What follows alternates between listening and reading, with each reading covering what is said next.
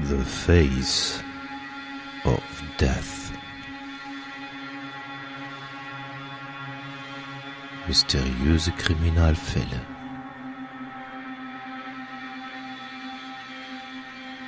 Der Podcast. The Face of Death.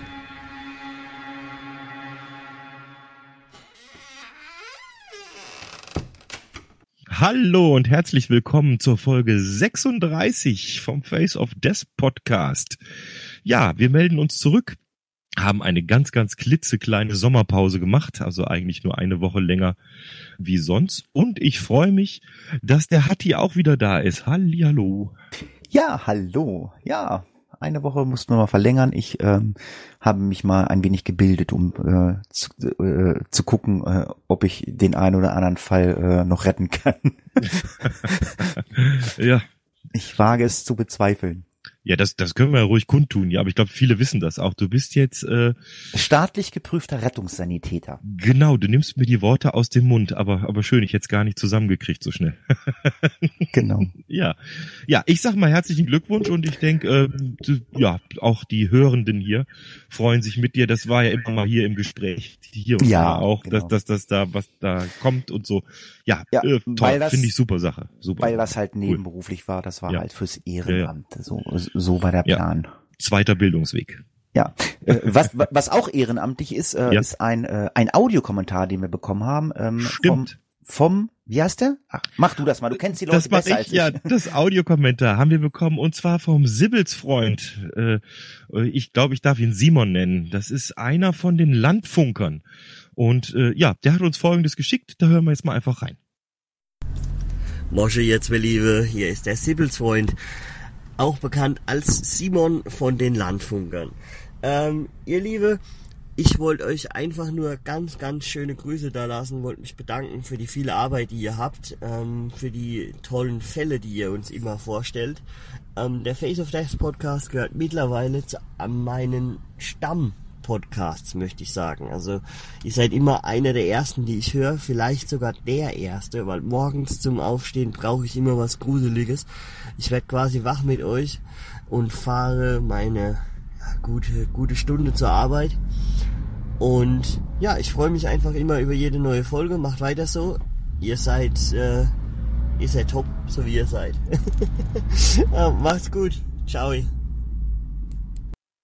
Ja, danke Simon. Oh, jetzt, ich habe jetzt rote Ohren. Ja, ich auch so ein bisschen. Also äh, ich, ich tupfe das gerade so ein bisschen ab. Ähm, ich, ich, ich trinke passend äh, wie der ein oder andere Serienmörder gerade einen Rotwein. Ähm, ich weiß nicht. Ich, ich, ich bin mir nicht sicher. War Hannibal Lecter, der hat auch immer Rotwein getrunken, ne, wenn er gegessen hat, ne? Ich glaube hat, ja, ne? Ja, da gibt's das bekannte Zitat, ich habe seine Leber gegessen mit einem guten Chianti dabei. Ja, Mhm, genau. Aus dem Film. Ja. Ja. Aber äh, Film, Filme machen wir heute nicht, oder? wir wollen, wir wollen Simon nicht mit Hannibal Lecter vergleichen. Ja, ganz, Nee, ganz auf lieben keinen Dank. Fall, auf ganz, ganz Fall. lieben Dank für den Audiokommentar. Also wer da Lust zu hat, könnt ihr uns natürlich gerne schicken. Ja, die werden auch direkt äh, direkt verwertet. Die werden auch hier am Anfang schon gespielt, weil das darf nicht warten bis zum Ende des Podcasts. Das muss gleich raus. Ja, sehr sehr schön. Ich habe mich gefreut. Ja, dann denke ich, äh, starten wir doch gleich mal äh, mit unserem nächsten Fall und ähm, ja, wenn der Gastmann zweimal klingelt, hätte ich bald gesagt, wie ich das so so gelesen Ja. habe. Ähm, Ja. Ich habe Klaus zwar im Sommer äh, besucht, wir haben ganz viele Fälle besprochen. Ich habe mit Klaus noch nicht auspaldowert, warum wir noch nicht einen dieser Fälle genommen haben, die wir besprochen haben. Klaus findet immer irgendwas anderes. Äh, Klaus findet äh, ja ähm, ein Gastmann, der ähm, mir nicht ganz unbekannt war. Ich habe von diesem Fall schon mal gehört. Ich weiß nicht, wie, wie ging's dir? Ich habe den nicht gekannt. Ich habe den in einem Buch gefunden, was ich hier während unserer Sommerpause durchgelesen habe und dachte, den nimmst du mal, weil wir sind heute im schönen Österreich und ich weiß, dass wir auch Hörer in Österreich haben und ja, auch da gibt's Schurken, gell? Ja, vielleicht kennen Sie auch diesen Gastmann und äh, um euch nicht, nicht länger auf die Folter zu spannen, äh, denke ich einfach, äh, wir hören in den Fall erstmal hinein.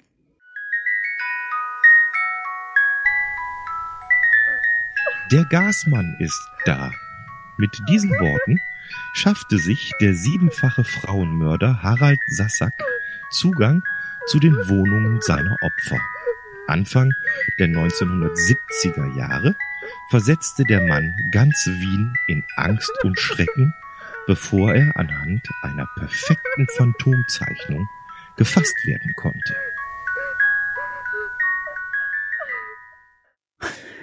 Wir haben immer wieder Fälle, äh, wo man hört, dass eine ganze Stadt in Angst und Schrecken versetzt wurde.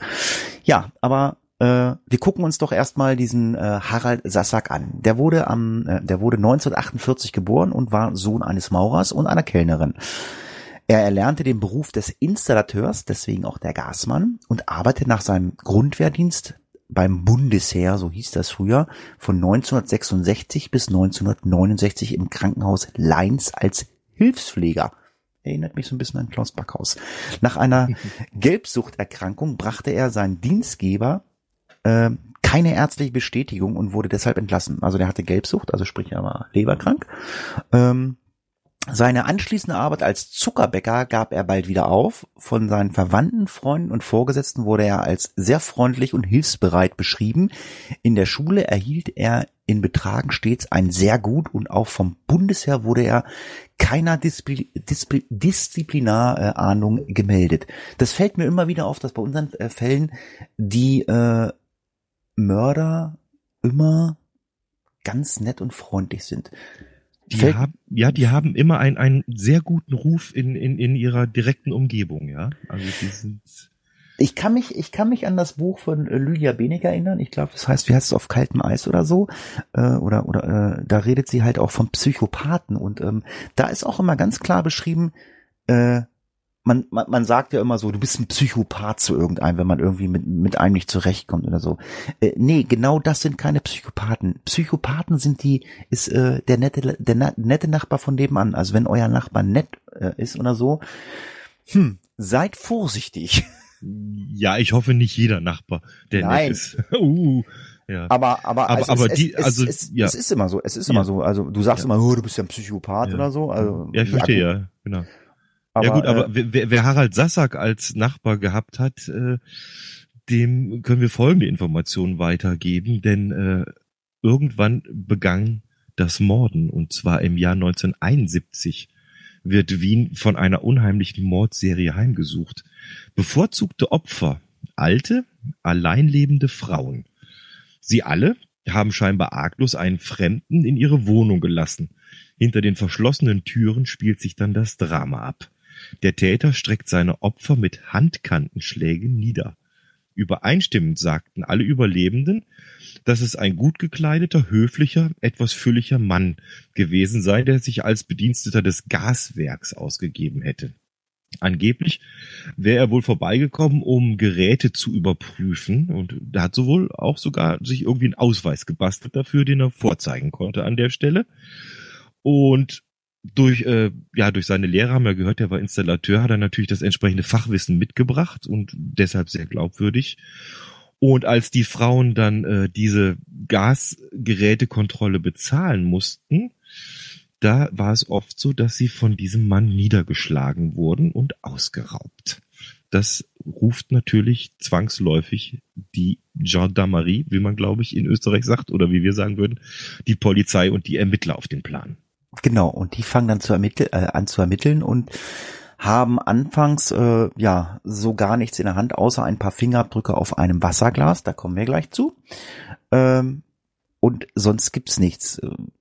Und diese Fingerabdrücke bringen die Ermittler überhaupt nicht weiter, ähm, weil ja, es war halt auch schon damals, in den 70er Jahren äh, gab es eine Verbrecherkartei, aber die Fingerabdrücke waren halt noch nicht registriert. Konkreter wird die Suche, als nach einem Überfall die Nachbarin eines Opfers, eine Grafikerin, eine ziemlich genaue Beschreibung des Täters geben kann. Sprich, sie hat eine äh, ja, Phantomzeichnung äh, erstellt.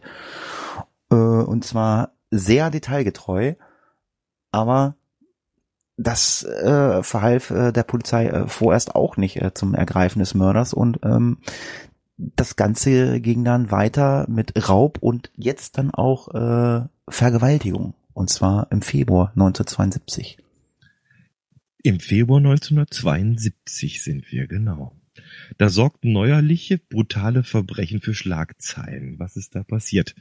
Nach dem Überfall auf zwei Frauen in einem Altenheim in Wien fragten sich die ermittelnden Beamten, ob hier wohl dieser unheimliche Frauenmörder wieder zugeschlagen haben könnte. Und folgendes ist genau passiert. Ein unbekannter Gewalttäter dringt um ein Uhr nachts in das Privatwohnheim für Offizierswitwen in Heitzing ein. Zuerst bricht er die Tür zum Wohnraum der 83-jährigen Aloisa S. auf. Er stürzt sich auf die erschrockene Frau, wirkt sie fast bis zur Bewusstlosigkeit und vergewaltigt sie. Mit einem Jochbeinbruch bleibt die Frau liegen. Währenddessen sucht der Täter nach Bargeld. Er findet aber nur ein Postsparbuch mit 3000 Schilling. Das waren umgerechnet, heute wären das 218 Euro. Und das ist ihm anscheinend zu wenig, denn er bricht auch noch die Tür zum nächsten Zimmer und da wohnt äh, die 77-jährige Beatrix Rosa auf. Auch diese Frau bedroht er und will sie würgen. Die Überfallene gibt ihm 1000 Schilling, das sind etwa 37 Euro, in einem Kuvert. 73. 73. Habe ich, was habe ich gesagt? 37, aber ist 37. Egal. 73, also 1000 Schilling waren damals 73 Euro. Habe ich jetzt nicht nachgerechnet. naja, äh, lange Rede, kurzer Sinn. Äh, er lässt erstmal ab von der äh, Beatrix Rosa, die ruft dann aber die Polizei.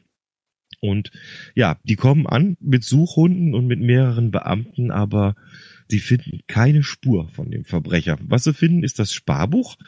Das hat er wohl auf seiner Flucht im Treppenhaus verloren und sie finden auch das obligatorische Glas Wasser in der Wohnung. Aloisa S. wird ins Krankenhaus gebracht, während Beatrix Rosa eine sensationelle Aussage macht. Sie gibt an, dass der Mann schon einmal, nämlich vor circa einem Monat, bei ihr gewesen sei. Damals hatte er behauptet, die Gasgeräte überprüfen zu müssen. Und das passt genau zu dem gesuchten Frauenmörder, der die Stadt schon einige Zeit in Atem hält. Der Mörder verschafft sich bei seinen Opfern immer wieder als Gas- und Installationsfachmann Zutritt zu den Wohnungen. Auch die Personenbeschreibung, die Beatrix Rosa der Polizei gibt, deutet auf den unbekannten Frauenmörder hin. Und zwar wird er beschrieben als circa 25 bis 30 Jahre alt, etwas korpulent, mit schwarzem, leicht gewelltem Haar und gut gekleidet. Tja, und das führt dann nämlich zu weiteren Ermittlungen und äh, auch einer Festnahme. Die Ermittler fragen sich, wo vor allem, wie der Täter an den Tatort gelangt ist. Eine Straßenbahn fährt euch nicht, äh, also um die Uhrzeit zumindest nicht. Autogeräusche haben die Zeugen auch niemals vernommen. Laut Aussage der Vergewaltigungsopfer habe der Verbrecher ziemlich nach Alkohol gerochen, also Sterne zu wahrscheinlich. Die Beamten klapperten darauf die Wirtshäuser, Pensionen und Hotels äh, in der Gegend ab. Macht dann ja auch Sinn, Vielleicht äh, kriegt man dort Hinweise. Und in einem kleinen Hotel erhalten sie den ersten Hinweis. Der Besitzer erkennt den Mann auf dem Phantom, Phantombild wieder. Er nennt den Kriminalbeamten den Namen Harald Sassack. Im nächsten Hotel, dem Hotel Reiser, sitzt der Frauenmörder seelenruhig bei einem Glas Wein. Der Kellner zeigt den Kriminalisten den gesuchten Mann und sie nehmen ihn fest. Sofort wird er noch im Hotel Beatrice Rosa gegenübergestellt, die ihn als den falschen Gasmann identifiziert das ging relativ schnell diesmal.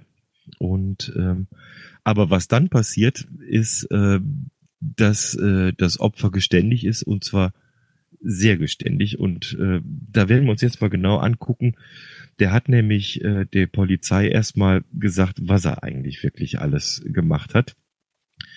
Äh, ich habe das überschrieben mit äh, Geständnisse und noch mehr Opfer, weil die Opfer waren teilweise den äh, Polizeibeamten, den Ermittlern nicht bekannt, weil hier und da von einem natürlichen Tod ausgegangen worden ist. Das werden wir aber jetzt im Laufe der nächsten drei, vier Absätze, die wir hier haben, mal klären, was da los war. Ähm, der 24-jährige Harald Sassack weiß an der Stelle, wo er verhaftet wird, in dem Hotel, dass Leugnen jetzt wohl zwecklos ist.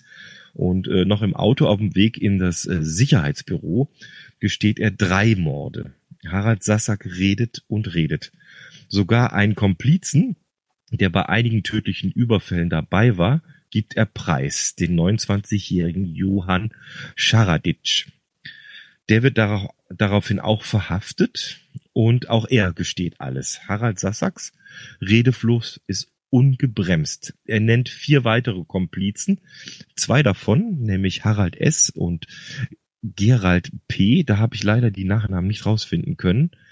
Die kommen aber beide auch aus dem Ort Hitzing, werden eben, ebenfalls verhaftet. Und bei dem Verhör wird den Kriminalisten auch ganz schnell klar, warum Harald Sassek sich so gut mit den Fachausdrücken auskannte. Denn sie stellen fest, dass er das Handwerk gelernt hat. Das haben wir am Anfang schon gesagt. Der war halt ähm, ein Fleißiger und hat wohl auch mit guten Noten in der Berufsschule abgeschlossen und ja, wie seine Eltern den Beamten später mitteilten, war er eigentlich ein, ein völlig unauffälliger Junge. Sie hatten überhaupt keine Ahnung, sagen die Eltern, dass der Sohn auf die schiefe Bahn geraten war. Für sie ist klar, dass daran auch seine Lebensgefährtin Gertrude S. mit Schuld sei. Gertrude S. habe ich leider auch keine weiteren Informationen drüber gefunden, aber die Eltern haben es so angegeben in den Akten. Nach seiner äh, Lehre als Installateur hat er das Berufsjahr absolviert, das wussten wir schon. Und dann kam hinzu, dass er halt Pfleger im Altenheim war und äh, die Hepatitis-Erkrankung kam dazu und dieses ganze, also er wusste, wie man mit, mit, mit, mit alten Menschen umgeht, er wusste, wie das mit so Installationen funktioniert.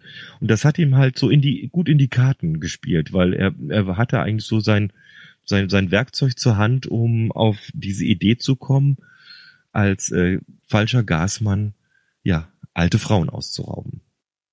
Ja. Und bei seiner zweiten Gelbsuchterkrankung äh, bringt er seinen Dienstgeber oder seinen Arbeitgeber kein ärztliches Attest als Bestätigung, dass er halt Gelbsucht hat, also Hepatitis. Ähm, ja, mit der Aussage, er hat ja sowieso im äh, Leinzer Krankenhaus gelegen und das, das muss reichen. Und hat ähm, dafür die Kündigung bekommen. Und nach dieser Kündigung arbeitet Sassak kurzzeitig als Zuckerbäcker, das habe ich ja oben schon mal erwähnt. Doch ähm, die vielen Wespen, die logischerweise bei diesen Süßwaren äh, angelockt werden, äh, machten ihn zu schaffen. Mindestens zehnmal am Tag sei er gestochen worden, sagte er im Verhör. Nach dieser Beschäftigung äh, ist Sassak äh, dann keiner geregelten Arbeit mehr nachgegangen. Bei den Einvernahmen gibt er auch an, wie er auf die Gaskassierer Schmäh gekommen sei, also dass er sich als Gaskassierer ausgegeben hat. Äh, Installateure und Krankenpfleger, das hat irgendwie harmonisiert. Seinen ersten Überfall hat er begangen, nachdem ihn eine ältere Frau auf der Straße angesprochen hatte. Er geht mit ihr zum Gas, äh, er geht mit ihr, um ihr Gasgerät zu reparieren. Die Frau gibt ihm 100 äh, Schilling Trinkgeld. Da kommt ihm der Gedanke, sich auch das restliche Geld aus der Schublade der Frau zu holen und ja, fängt dann mit seiner Mordserie an. Und wie das dann so weitergeht, das hören wir uns jetzt mal weiter an. Ja, der Harald Sassack, der hat leichtes Spiel mit den älteren Frauen und zwar auch deswegen, weil sein molliges Aussehen dazu beiträgt, äh, dass ihm vertraut wird. Äh, einem rundlichen Mann traut man schließlich nichts Böses zu, steht in einer der Quellen. Dass er sich als Amtsperson ausgibt, öffnet ihm erst recht die Tür. Kaum in der Wohnung schlägt er zu, wenn er nicht bekommt, was er will. Geld und Schmuck. Sonst gibt's brutale Schläge mit der Handkante. Vorerst begeht Sassak mit Hilfe seines Komplizen Johann Scharaditsch nur brutale Raubüberfälle. Die 88-jährige Amelie Maxa aus Wien in der Landstraße ist ihr erstes Raubopfer. Dann folgt die 83-jährige Grete Kauer, die von den Tätern gewürgt wurde und geknebelt. Ohne Beute ziehen die beiden Männer wieder ab. Aus den Raubüberfällen wird dann irgendwann Raub mit tödlichem Ausgang. Das erste Mordopfer ist die 86 Jahre alte Eleonore Hauer. Bei der gebrechlichen Frau verschafft sich Sassak mit seinem üblichen Gaskassierer Schmähauftritt einen Zutritt in die Wohnung. Aber er kommt der Frau verdächtig vor. Sie versucht deshalb zum geöffneten Fenster zu gelangen, also die versucht wegzulaufen und um Hilfe zu rufen. Aber Harald Sassack kommt ihr zuvor und bringt sie mit einem gezielten Handkantenschlag zum Verstummen. Er lässt sein Opfer nicht am Boden liegen, sondern legt sie ins Bett, auch wenn Harald Sassack später immer wieder beteuert, dass er nie die Absicht hatte, sein Opfer zu töten, fällt es schwer, insbesondere angesichts des Falles Richard Langer. Das wirklich zu glauben. Beim Richard Langer war es so, das war ein Raubmord an einem 79-jährigen Mann, das einzige männliche Opfer auf seiner Liste. Und das ist schon auch ein bisschen untypisch, aber er hat das damals auch zugegeben, dass das war. Äh, Im Gegensatz zu der sonst üblichen Vorgehensweise hat Sassak den äh, Mann an einen Sessel gefesselt und ihn grausam misshandelt, bevor er ihn ermordet hat. Später wird an der Leiche 20 Rippenbrüche festgestellt, eine Kehlkopfzertrümmerung und mehrere Rissquetschungen. Ja, das heißt, er hat den ganz schön heftig bearbeitet, offensichtlich da. Ja, aber er gibt an, dass er bei diesem Mord, bei dem Verlanger einfach zu viel Alkohol getrunken hat. Also er war einfach besoffen, unzurechnungsfähig und er kann sich einfach daran nicht mehr erinnern aber die Schläge waren so wuchtig, dass selbst der nicht sonderlich intelligente Sassak trotz seiner Alkoholisierung hätte wissen müssen, dass sie tödlich sein können. Ich meine, wenn man einen Kehlkopf zertrümmert, äh, das ist nicht ganz so einfach. Rippen, das ist schon einfach, aber so ein Kehlkopf zu zertrümmern, das ist schon äh, schwieriger. Also Rippenbrüche kriegt man schnell, aber ja, deswegen kann die Polizei das auch nicht so ganz glauben, dass er wirklich so besoffen war oder alkoholisiert war, wie er ange angegeben hat. Äh, auch bei den anderen Opfern war Sassak und Schaderitsch nicht zimperlich. Rosa Schwarz, 66 Jahre alt, äh, jo Josefa Vierlinger, 86 Jahre alt, Gabriele Hammer, 84 Jahre alt, sowie Aloisa Maschnak, 90 Jahre alt. Sie alle starben durch Würgen und Niederschlagen. Das siebte Opfer, die 88-jährige Maria Aberle aus Wien, stirbt erst zehn Tage nach dem Überfall, als Sassak schon hinter Schloss und Riegel sitzt. Die Frau wird in ihrem Bett gefunden. Der beigerufene Arzt hat dann Herz-Kreislauf-Störung festgestellt und Harald Sassak hat die Frau, nachdem er sie mit Handkantenschlägen, also er hat halt immer diesen Handkantenschlag, also ich, ich nenne es einfach mal so einen Karateschlag niedergestreckt, äh, behutsam ins Bett gelegt und zugedeckt. Deshalb schöpfte auch niemand Verdacht, als die alte Frau so vorgefunden wird, als der Nachbar auf eine leere Geldkassette aufmerksam geworden ist, äh, wo normalerweise mehrere tausend Schillinge äh, drinne waren, äh, habe die alte Frau äh, was von Überfall gestammelt. Doch das nimmt irgendwie keiner ernst. Ich meine, alte Frau, ja, kann ich nicht für ernst nehmen. Erst als Sassak die Tat nach der, nachdem niemand ihn gefragt hatte, gesteht, ist klar, dass Maria Aberle keines natürlichen Todes gestorben ist. Das ist so ein äh, Phänomen bei diesem Fall dass äh, bei alten Leuten halt immer äh, oft von natürlichem Tod ausgegangen wird. Das haben wir auch schon gehabt in der Folge mit den beiden Krankenschwestern, die im Altenheim mhm. die, die Morde begangen haben, wo es auch immer erstmal wo man sagte, ja, okay, Wasser in der Lunge gestorben, dass das Wasser daher kam, dass sie mit einem nassen Schwamm äh, erstickt worden sind, ist man erst später drauf gekommen. Und mhm. das ist hier auch so. Und ich denke, wenn äh, der Harald Sassack nicht so redefreudig gewesen wäre, wäre der ein oder andere Mordfall wahrscheinlich gar nicht aufgeklärt worden. Wir kommen zur Gerichtsverhandlung und äh, zu einem Urteil. Am 22. Januar 1974 beginnt der Prozess gegen Harald Sassack unter dem Vorsitz des Oberlandesgerichtsrats Dr. Heinz Holzer. Allein das Verlesen der Anklageschrift dauert mehr als eine Stunde. Sassak werden sechs Raubmorde, elf Raubüberfälle und Vergewaltigungen zur Last gelegt und seinem Komplizen Schadadic ein Raubmord und mehrere Raubüberfälle. Beide bekennen sich im Sinne der Anklage schuldig, leugnen jedoch die Tötungsabsicht. Der Gerichtsmediziner Dr. Bolz teilt mit, dass der 79-jährige Richard Langer und die 86-jährige Josefa Vierlinger unmittelbar an den Folgen der Gewaltanwendung starben. Wir äh, erinnern uns, Richard Langer war der mit den mehrfach gebrochenen Rippen und dem zertrümmerten Kehlkopf. Die 69-jährige Aloisa Maschnak starb 17 Tage nach ihrer Einlieferung ins Krankenhaus an Nierenversagen. Die 66-jährige Rosa Schwarz nach sieben Tagen an Gehirnweichung. Die 86-jährige Maria Aberle und die 85-jährige Elinore Hauer nach 10 beziehungsweise erst nach 38 Tage an Lungenentzündung. Laut Gutachten bestand dabei ein direkter Zusammenhang zwischen dem Tod der Frauen und der Gewaltanwendung. Bei Gabriele Hammer, die 54 Tage, nachdem sie von Sassak überfallen worden war, verstorben ist, konnte kein Hinweis mehr auf die Gewaltanwendung festgestellt werden. Also da hat man sich dann doch die Mühe gemacht, das alles nochmal genau nachzuvollziehen, ob das vielleicht tatsächlich mit den Überfällen zu tun gehabt hat. Ja, Harald Sassak äh, hat dann geschildert, wie er Johann Scharaditsch kennengelernt hat. Die beiden haben sich in einem sogenannten Likörstübchen äh, kennengelernt und haben dort gemeinsam ja so einiges getrunken. Da erzählte Sassak dem Mann, dass er keine geregelte Arbeit mehr nachgegangen ist, also nach Gassmann und nach Bäcker oder Zuckerbäcker äh, war ja vorbei, habe ich ihr ja gehört. Er offenbarte ihm des Weiteren seine Betrügereien und seinen Gastrick, mit dem er sich Zutritt zu den Wohnungen seiner Opfer verschaffte. Was er nie ausgesprochen hat, ist das Wort Mord. Also er hat ihm nicht erzählt, dass er sie ermordet hat, die, äh, seine Opfer. Für ihn war alles eine mehr oder weniger ein harter Haken. Ein sogenanntes wienerischer oder wienerischer Ausdruck für Verbrechen. Mehr war es halt aber nicht. Er sagte aus, wie er seine Betrügereien begonnen hatte, wie er zur Ablenkung ein Glas Wasser verlangte oder auf andere Weise versuchte, seine Opfer zu verwirren. Sieben Morde hatte Harald Sassak gestanden. Wie viele Menschen seinen tödlichen Händen entgangen sind, kann ihm im Nachhinein niemand mehr nachsagen. Selbst in Niederösterreich hat er sich Opfer gesucht. So sind die 77-jährige Rentnerin Anna W. aus Möttling und der Pensionist Andreas R. nur knapp dem Tode entgangen.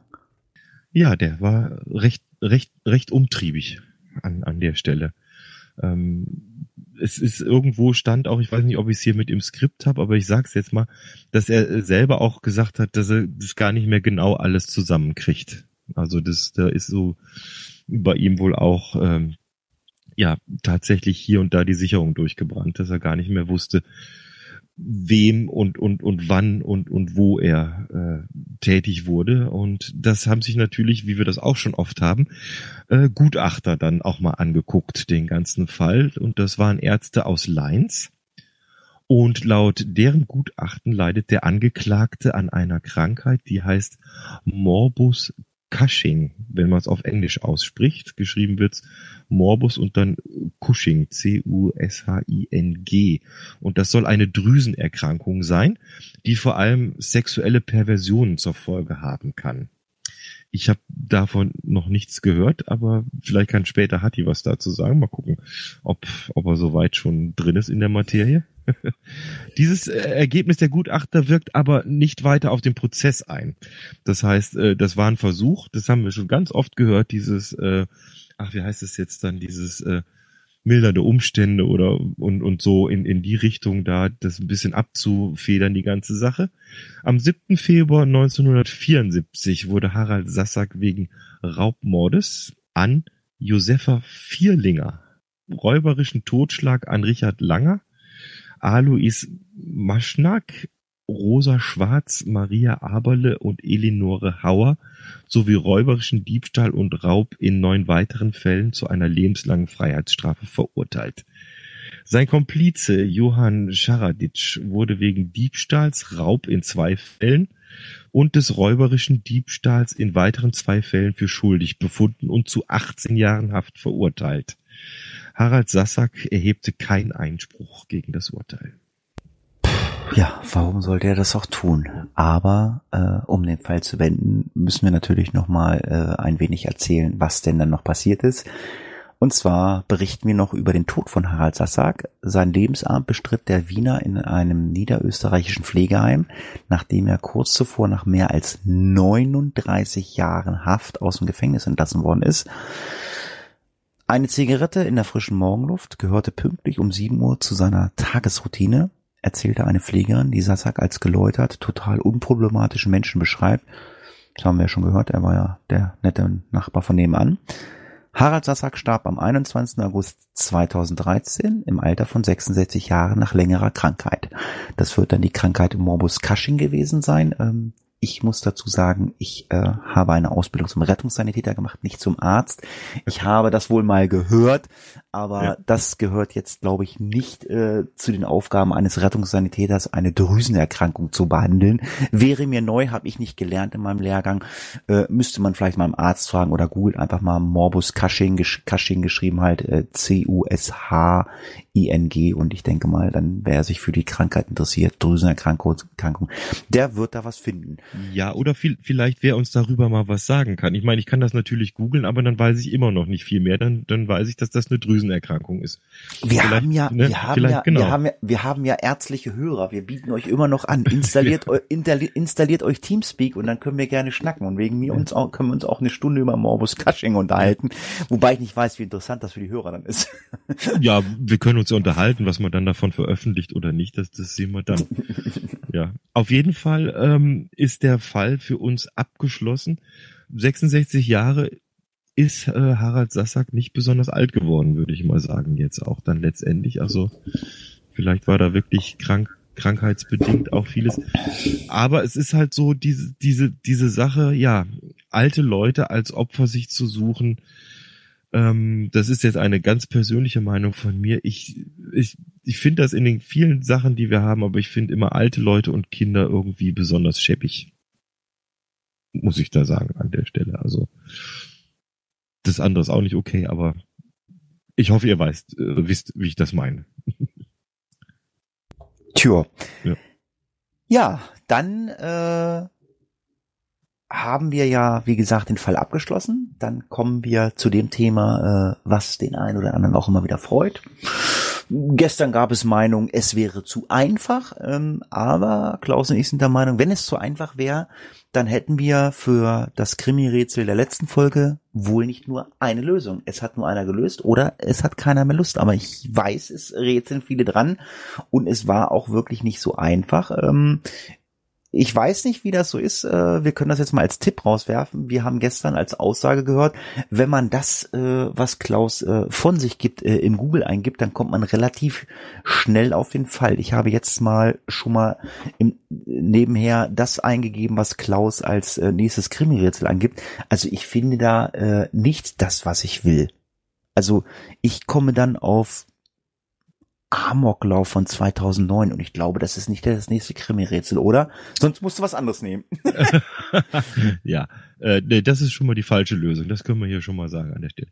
Ja, ja nee. Ich meine jetzt, okay, also richtig gelöst hat der Herr Alzheimer. Das, der hat zumindestens sagen wir mal so, im Blog das kommentiert, dass er gelöst hat. Äh, vielleicht wegen der Sommerpause, keine Ahnung. Es ging auf jeden Fall in dem letzten Krimi-Rätsel um die sogenannte Sirup-Bande. Die war 1870 in New York aktiv und die hatten folgenden Trick auf Lager. Äh, diese Bandenmitglieder, die sind in einen Laden gegangen, was auch immer, was weiß ich, Schnapsladen, Tabakladen, Friseur, was auch immer. Und äh, einer von denen hatte immer einen Filzhut auf und den hat er dann abgenommen und dann haben sie dem Inhaber erzählt, sie hätten hier eine Wette am Laufen. Und zwar wäre folgendes. Sie würden jetzt äh, diesen Hut mit äh, Zuckersirup füllen und die Wette ist, wie viel passt denn da in so einen Hut rein? Und äh, wenn der Ladenbesitzer dann da mitgemacht hat bei dem Spiel, dann hat er halt mitgeholfen, den Hut da aufzufüllen mit, mit Zuckersirup. Und wenn das Ding dann voll war, dann haben eine, einer oder zwei von den Bandenmitgliedern dem jeweiligen Ladeninhaber diesen Hut über den Kopf gestülpt. Damit war der beschäftigt und in der Zeit haben die mal ganz gemütlich den Laden und die Kasse und was sonst an Wertgegenständen da war, ausgeräumt. Das ist die Geschichte. Ja. Ja, bevor wir zur nächsten Geschichte kommen, äh, habe ich mir gerade mal so überlegt, vielleicht hast du da ja auch äh, Interesse dran. Ähm, wir können ja auch den Hörern mal äh, die Möglichkeit äh, anbieten, uns Krimi-Rätsel einzuschicken, die wir uns dann angucken und dann entscheiden, ob wir sie veröffentlichen. Was hältst du denn davon? Ja, äh, was an äh, Zuschauer und äh, Zuschauerinnen. Zuschauer? Äh, Zuschauer. Demnächst, demnächst nee, Entschuldigung. Bühne, ja, bei, ja, auf der Bühne, ja, Entschuldigung. Bei Wetten das. Zu, Zuhörern, Zuschauern, äh, Hörende und Lauschende und Schreibende und was auch immer. Also klar, wenn ihr irgendeine Idee habt, schreibt uns. Also wenn da was Cooles dabei ist, jederzeit. Ich bin da gern bereit. Wäre natürlich schön, wenn die Lösung mit dabei steht. Und, und, das, äh, oder, oder, am Ende müssen wir rätseln. Das wäre natürlich auch noch. Nee, das wäre doof. Das, also, so viel Zeit haben wir dann nee, nicht also, wahrscheinlich. Ich wollte gerade ja, sagen, ja. Äh, du schreibst immer Skript. Also ja, wenn dann äh, äh, das klein, der, Kle der, der, kleine Vers äh, und äh, wir gucken uns den Fall an und man sagt ja okay, aufgrund des Verses äh, kommt man dann auf den Fall. Äh, ja, schickt uns das. Also E-Mail-Adresse findet ihr äh, im Blog oder ihr schreibt uns über Twitter direkt Message an oder schreibt uns eine Message bei Facebook. Und äh, ja, wie so ein ähm, kleiner Teaser, kleiner Text sich anhören kann. Das könnt ihr jetzt beim neuen Krimi-Rätsel hören. Klaus äh, kann jetzt das euch nämlich mal erzählen, wie das laufen soll. Genau. Der Text wäre diesmal die Ankündigung. Keiner nahm ihn ernst und dann tat er es doch. Puh. Das also ich habe das, so ich habe das so jetzt mal gerade so Copy-Paste gemacht und habe nichts gefunden. Ja, dann schauen wir mal. Ja, ähm, da ich so ein bisschen viel um die Ohren hatte, äh, ich weiß zwar, worum es geht in dem nächsten Fall, im nächsten Kommentar, ähm, werde ich gleich mal bitten, dass Klaus das macht. Ähm, ich möchte nur ganz kurz äh, eine kleine Entschuldigung aussprechen. Äh, die liebe Christina, äh, die die Tasse gewonnen hat vor ungefähr 100 Wochen, ähm, äh, die ist schon über äh, Twitter direkt Nachricht, äh, be- benachrichtigt worden, dass die Tasse wieder angekommen ist. Äh, es liegt daran, dass sie einen Zahlendreher in ihre Adresse gegeben hatte. Ähm, das Paket liegt noch immer hier, aber es lag einfach daran, dass ich äh, so gestresst war mit meinem, mit meinem Prüfungsgedönse. Christina, wenn du diesen Podcast hörst, am Montag geht deine Tasse nochmal auf Reisen und dann werde ich die Zahlen austauschen und dann hoffe ich, dass die Tasse ankommt. Ähm, ja, und Klaus hat, kann uns ein bisschen was erzählen. Es gibt ein Urteil äh, zum Fall Heike Wunderlich. Äh, vielleicht erzählst du noch mal kurz, was das war. So ganz kurz, Heike Wunderlich. Und dann äh, erzählst, was äh, der Kommentar sagt. Ja, Heike, Heike Wunderlich haben wir jetzt erst in der vorletzten Folge äh, gehabt als Fall. Da geht es äh, um einen Mord in der DDR. Das war ähm, kurz zusammengefasst, äh, dass äh, die junge Frau, die mit dem Moped nach Plauen gefahren ist und den Kuchen dabei hatte für ihre Mutter und auf dem Rückweg überfallen worden ist und nicht wieder nach Hause gekommen ist, wo die Leiche gefunden wurde, aber niemals nicht bis jetzt ein Täter und dann aber ein äh, etwas älterer Mann jetzt irgendwie rangezogen wurde und man meinte über DNA-Spuren äh, ihn ja einem Prozess machen zu können, weil das übereingepasst hat. Und äh, normalerweise machen wir keine Kommentare mehr, dass wir so groß vorlesen, werde ich jetzt auch nicht machen, aber äh, diese Woche gab es halt ein Urteil in dem Fall. Äh, und ich sage erstmal ein Urteil, weil so wie ich es gelesen habe, hat die Verteidigung der Angeklagten äh, ja, wie heißt es so schön, Widerspruch eingelegt und ja, die wollen in Berufung gehen, denn der äh, 66-jährige Helmut S., glaube ich, heißt er, der ist zu lebenslanger Haft verurteilt worden. Wer sich noch erinnert, das ist jemand, der ist krank, der sitzt im Rollstuhl, der war irgendwie immer nur zwei Stunden vernehmungsfähig pro pro Woche und so. Und da ähm, wollte ich das heute mal hier mal euch weitergeben, die ihr zuhört, und mich bedanken bei Ariane, bei der Dela und bei Askendum 48, das ist ein Twitter-Händel, da steht kein richtiger Name dabei. Gesundheit. Nämlich, ja, ja, die uns nämlich, die uns nämlich alle drei die entsprechenden äh, Artikel, das ist einmal Spiegel, einmal Welt.de und einmal aus dem Mitteldeutschen Rundfunk geschickt haben und mich darauf aufmerksam gemacht haben, dass die, äh, dass, dass das Urteil gesprochen worden ist. Ich werde die Artikel verlinken unter, unter dieser Podcast-Folge, da könnt ihr dann mal reinschauen. Und ja, da wollte ich einfach nur vielen Dank sagen, dass ihr da ja mitarbeitet und äh, schaut und uns da auf dem Laufenden haltet. Also das habe mich sehr gefreut. Ja, Ich muss dazu sagen, also es ist ja wirklich interessant, dass sich da wirklich dann die Hörer noch mit äh, Sachen im Nachhinein befassen. Ich mache mir echt immer so Gedanken, ja, lohnt es sich, dass man da irgendwelche Links reinsetzt? Guckt sich das einer an? Macht sich da einer noch Gedanken oder äh, also ich, also ich ich meine, ich bin ja auch Podcast-Hörer. Ich höre mir das an und ähm, ja, wenn jetzt wirklich irgendwas super interessant ist, dann gehe ich mal auf die Seite.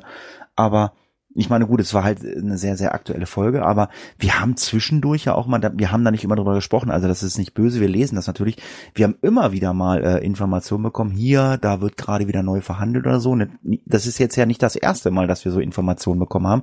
Also es ist total cool, dass sich die Hörer echt im Nachhinein noch mit dieser ganzen Geschichte befassen, ne? Ja, vor allem auch, auch mit, mit den Fällen, die wir durchgenommen haben, hier schon befassen und auch immer wieder sehr aktiv uns auch Sachen schicken, die interessant sind. Also ich versuche das ab und zu mal weiter zu vertwittern, Da gibt's jetzt gerade den Fall in Dänemark, wo diese Journalistin da irgendwie verschwunden ist und dann der Torso gefunden wurde von irgendeinem so Hobby-U-Boot-Bauer, habe ich vertwittert. Und äh, ganz toll. Also ich freue mich da immer drüber. Das, das, das gibt uns Input und ja, der ein oder andere steht schon auf der Liste hier bei mir, mich da näher mit zu beschäftigen, um da hier eine Folge draus zu machen. Also immer ruhig mal reinschmeißen in, in, in das Twitter, was euch auffällt, was ihr interessant findet. Ich freue mich, ich kann natürlich, wir können natürlich nicht alles machen, aber das, das was geht, wir versuchen schon. Ja, ist, ist das, ja. war das jetzt schon eine Androhung, dass ich jetzt Dänisch lernen muss? Ähm, ja. Weiß ich noch nicht. Nee, das ist ja jetzt so aktuell, da müssen wir erstmal abwarten. Ich habe das, glaube ich, so geschrieben. Vielleicht ist das der Anfang von, von, weil die, die, die wissen auch noch nicht, wer es jetzt war, ob es der war, diese, wo sie meinen, der es war. Ja, das kann man dann so nachverfolgen. Vielleicht wird das mal ein mysteriöser Fall, den wir später mal hier dann tatsächlich machen können. Schauen ja, ich bin, ich bin, ich bin, ich bin, ich bin ja großer Fan der ähm, der, der skandinavischen äh, Krimiserien oder so. Ähm, ja. Ich will, ich will jetzt nicht, ich will jetzt nicht da irgendwelchen Massenmördern sagen, äh, macht weiter so, äh, damit wir jetzt Input haben. Aber ja, wir beobachten das einfach mal und ja, wie Klaus schon sagt, äh, könnte es eventuell mal ein Fall für Face of Death werden. Und ähm, ich denke mal, ja, heute, für heute sind wir durch. Denke und, ich schon, ja. Äh, ja, ich bedanke mich erstmal äh, für die ganzen Kommentare, äh, fürs Mitarbeiten. Äh, wenn ihr Lust habt, ein Krimi-Rätsel uns äh, zuzuschicken, bitte mit Lösung, äh, dann gucken wir uns das mal an. Und ähm, ja, da sage ich einfach mal, ich freue mich und sage Tschüss, macht's gut, bis zum nächsten Mal. Ganz genau. Vielen Dank und äh, ihr wisst es. Passt auf euch auf. Servus. Case closed.